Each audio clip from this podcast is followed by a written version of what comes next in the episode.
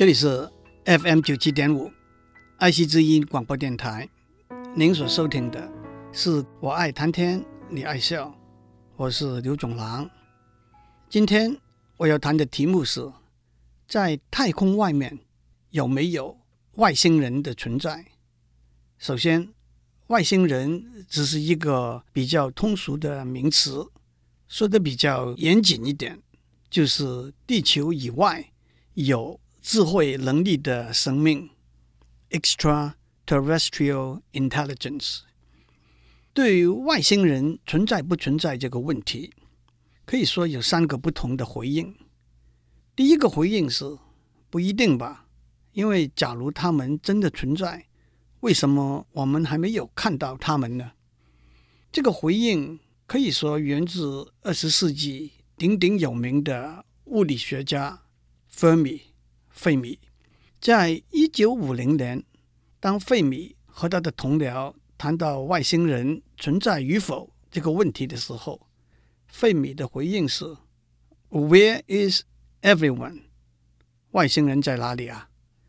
当然，在表面上，费米的回应可以解释为“我不相信外星人存在”，但是从客观的科学观点来解释，费米的回应是。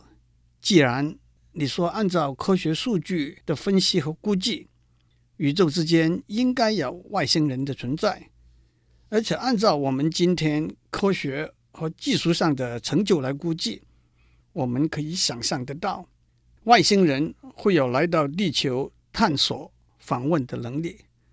那么你怎么解释为什么我们到了今天还没有看到一个外星人呢？所以。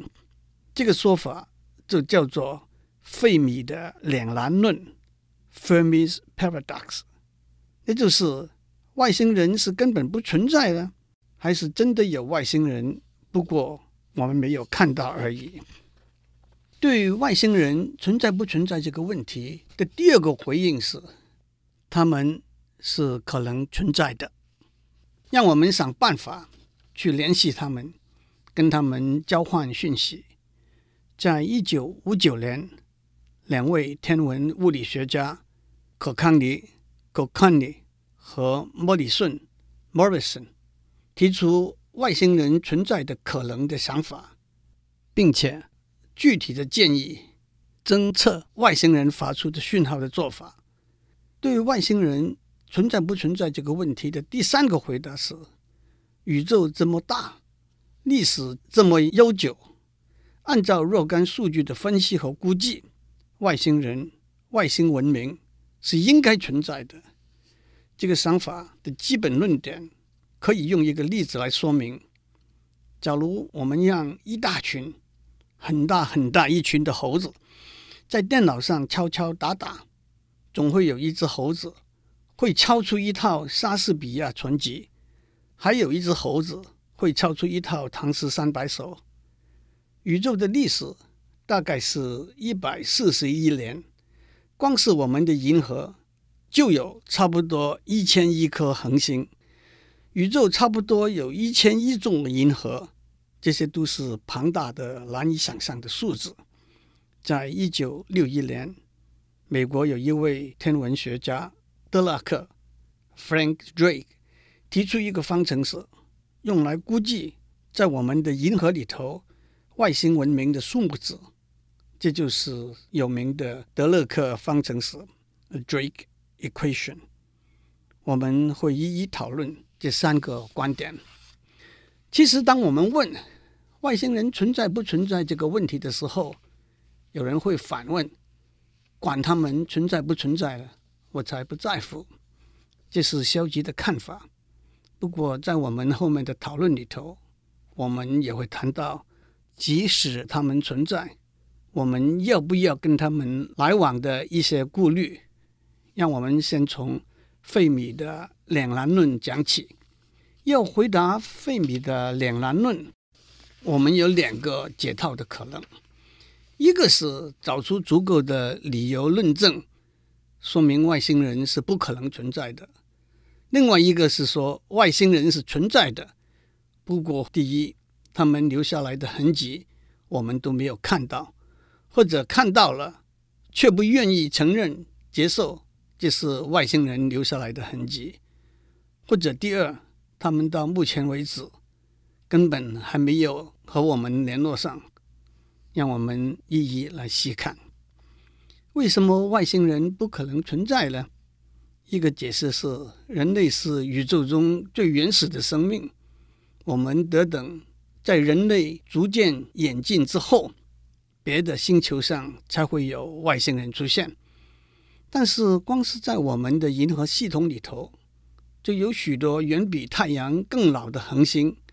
这些恒星在一百万年以前已经存在，那么它们的技术和文明的发展，应该比我们早了一百万年呢。另外一个解释是，地球可能是唯一或者是非常少数的地方，有适当的环境让生命孕育进化。太阳和地球之间天体运行的关系，地球和月亮之间的潮汐关系，水和其他化学元素的存在，都是相当独特，能够让生命孕育进化的条件。另外一个解释是，智慧、语言、科学和技术的发展，并不一定是在生命孕育进化中必然的现象。因此，也许人类是唯一顺着我们目前文明发展的轨迹走过来的有智慧能力的生物。不过，在下面。当我们讨论德勒克的方程式的时候，德勒克会说这些理由并不充分。费米的两难论另外一个解套的可能是，外星人是存在的，不过只是我们看不到他们的痕迹，或者我们看到而不愿意接受这是外星人留下来的痕迹而已。自古以来，人类都在天空。看到来路不明的飞行物体，简称为 UFO（Unidentified Flying Object）。圣经旧约以西结书的第一章里头，描写以西结听到上帝的话，看到一朵周围有光辉的云，其中的火里头有一台由四个轮子和四个动物支撑的车子。中国宋代的科学家和政治家沈括，在他写的《梦溪笔谈》二十一卷里头，描述在扬州地方天上看到一个有半张床那么大的一个外壳，外壳打开之后，里头有一颗珠，白光如银，烂然不可正视，其形如飞，浮于坡中。十五世纪，哥伦布乘船横过大西洋的时候，也看到远处闪闪有光的一个物体。到了近代，世界各地常常有人说看到飞碟之类的来路不明的飞行物体，这些都可以解释为外星人的交通工具。甚至有人看到外星人在天空上，在玉米田里头写的大字，也都是。外星人存在的痕迹。另外一个说法是，人类就是来自外星的外星人的后裔。但是，那么我们的老祖宗在什么地方呢？还有另外一个说法是，外星人把我们全部监禁在地球，就像一个动物园一样，不让我们跟他们有接触。费米两难论的另外一个解套的可能是。外星人是存在的，但是到目前为止，他们还没有跟我们联络上而已。为什么他们没有跟我们联络上呢？是不是因为时空的距离，他们送出来的讯号，或者他们的太空探索工具还没有到达我们呢？这似乎不太可能，因为宇宙已经有一百四十亿年的历史。是不是因为他们不想和别人联络沟通呢？假如太空里头有上百万不同的文明，总会有些文明想对外联络沟通吧？是不是因为他们想尽量低调，避免外来的侵扰的危险呢？那么为什么这些外来的侵扰不来伤害我们？是不是因为他们送出来的讯号我们听不懂呢？这就把我带到我要讲的下一段：一九五九年，可康尼和莫里逊所提出的侦测外星人发出的无线电讯号的想法。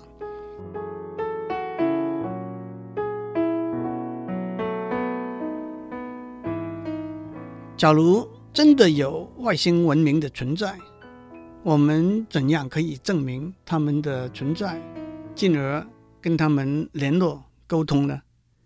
在一九五九年，可康尼和莫里逊发表了一篇被称为经典中的经典论文。他们认为，在一个高度文明的社会里头的外星人，一定会送出一些讯号。希望通过这些讯号和其他的文明社会接触。那么这些是怎样的讯号呢？从传送的速度和传送的集中性来考量，他们会选择电磁波。从电磁波在太空以及地球表面的衰减来考量，他们会选择电磁波的频率不低于每秒一百万周。那就是一个 megahertz per second，不高于三百一周，那就是三万个 megahertz per second。但是在这么大的一个范围里头，他们会选择哪一个频率呢？在天文学里头有一个很重要的频率，那是一千四百二十点四个 megahertz per second。这个频率换算成波长，按照波长等于光速被频率除的公式是二十一公分。这个频率是从哪里来的呢？大家都知道，一个氢原子有一个电子绕着一个质子在转，而且电子和质子都有它们的自旋 spin。当电子和质子的自旋方向是一致的时候，氢原子的能量比较高，当电子和质子的自旋方向是相反的时候，氢原子的能量比较低。如果氢原子从能量比较高的状态跳到能量比较低的状态的时候，这个能量的差异就会产生一个频率是一千四百二十点四 megahertz per second 的辐射。氢原子在能量比较高和比较低的状态之间跳来跳去是可能的，但是几率非常非常低。按照统计力学的演算，大概是一个氢原子每隔一千万年才会发生一次。但是在太空里头，百分之九十的物质是氢原子，所以氢原子是非常非常非常多的。一起加起来，我们在地球上。的确可以侦测到频率是一千四百二十点四 megahertz per second 的放射。天文学家在一九四零年代发现了这个现象，到了一九五零年代，用实验确切的证实了这个现象。可康尼和莫里逊想，这是宇宙中大家都知道的一个频率，很可能外星人就用这个频率的电磁波来传递讯号吧。再加上在太空里头，这个频率的背景杂音也比较少。但是还有一个问题的回答：如果我们用无线电望远镜在太空寻找一千四百二十点四 megahertz per second 的讯号，茫茫太空，无线电望远镜该指向哪个方向呢？可康尼和莫里逊认为，应该先从离地球不远的星球里头找。当然，所谓不远，其实也就是十五个光年了。在这个距离之内，他们认为有七颗光度和寿命都和太阳差不多的星，它们上面会可能有生命。这七颗星包括 Tau Ceti，那就是中国天文学上金鱼座里头的天苍五；Eta Eridani。也就是中国天文学里头的破江座里头的天苑六，可以作为我们搜索的目标。总和来讲，可康尼和莫里逊的论文不但指出外星文明存在的可能，而且具体规划出一个搜索的行动方案。这篇论文也为以后五十年寻找外星文明的工作开了先河。在他们论文的结尾，他们说：“我们的论述，也许有人把他们看成无稽的科幻小说，但是我们的论述跟我们目前天文学上的知识是一致的。虽然我们没有办法知道。”按照我们的说法去寻找外星文明送出来的讯号成功的几率，但是我们知道，如果我们不去寻找，成功的几率绝对是零。讲完可康尼和莫里逊的论文之后，让我加一个注脚。同样在一九五九年，一位在美国的天文学家黄寿书苏修焕也发表了一篇论文，指出。宇宙中生命发生的可能，他也认为，在地球附近的陶西泰鲸鱼座的天苍五和 Epsilon Eridani 波江座的天愿四有支持生命的条件和可能。这个结果是和可康尼和莫里逊的结果相吻合的。黄寿书是一位相当有名的天文学家。他和杨振宁是西南联大物理系的同班同学，也跟杨振宁一样，在一九四七年公费赴美留学。从可康尼和莫里逊的论文开始，在过去五十年，政府特别是军方，加上私人的机构，投入了很多钱，从事外星人搜索的工作，在无线电通讯方面。建构更强大有力的无线电望远镜，制作更精密的测试仪器。除了无线电通讯之外，也探索光通讯的可能。更有人提出，为什么不干脆把一个实体的探索器送到太空里头去？当然，这些努力还没有得到确实具体的结果。当然，对寻找外星文明的工作。也有人持不同的意见。撇开外星文明根本不存在的可能不谈，一个问题是：外星人为什么想要把讯号传送到外面呢？无目的的传送是一个有意义的科学行为吗？何况，即使两个文明成功的交换讯号，往返的时间也在一千年、一万年以上。还有，过去五十年来。我们在地球上的工作集中在聆听、寻找上面，只接收不传送，外星人就没有办法知道我们的存在了。一个比较深入的观点是，也许保持沉默、只接收不传送，是宇宙文明的一个共同心态啊。而且，外星文明是善良还是邪恶？我们是没有办法知道的。如果我们和他们联络上，万一他们会前来征服、毁灭我们，那怎么办？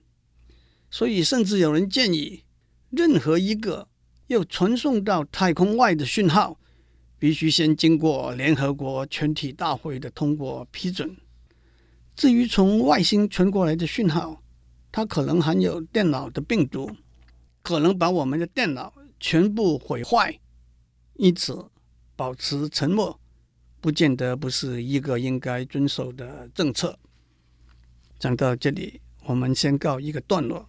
下个礼拜我们会继续谈德勒克的方程式 （The Drake Equation）。祝您有个平安的一天。有机会的话，跟小朋友们学点火星文吧。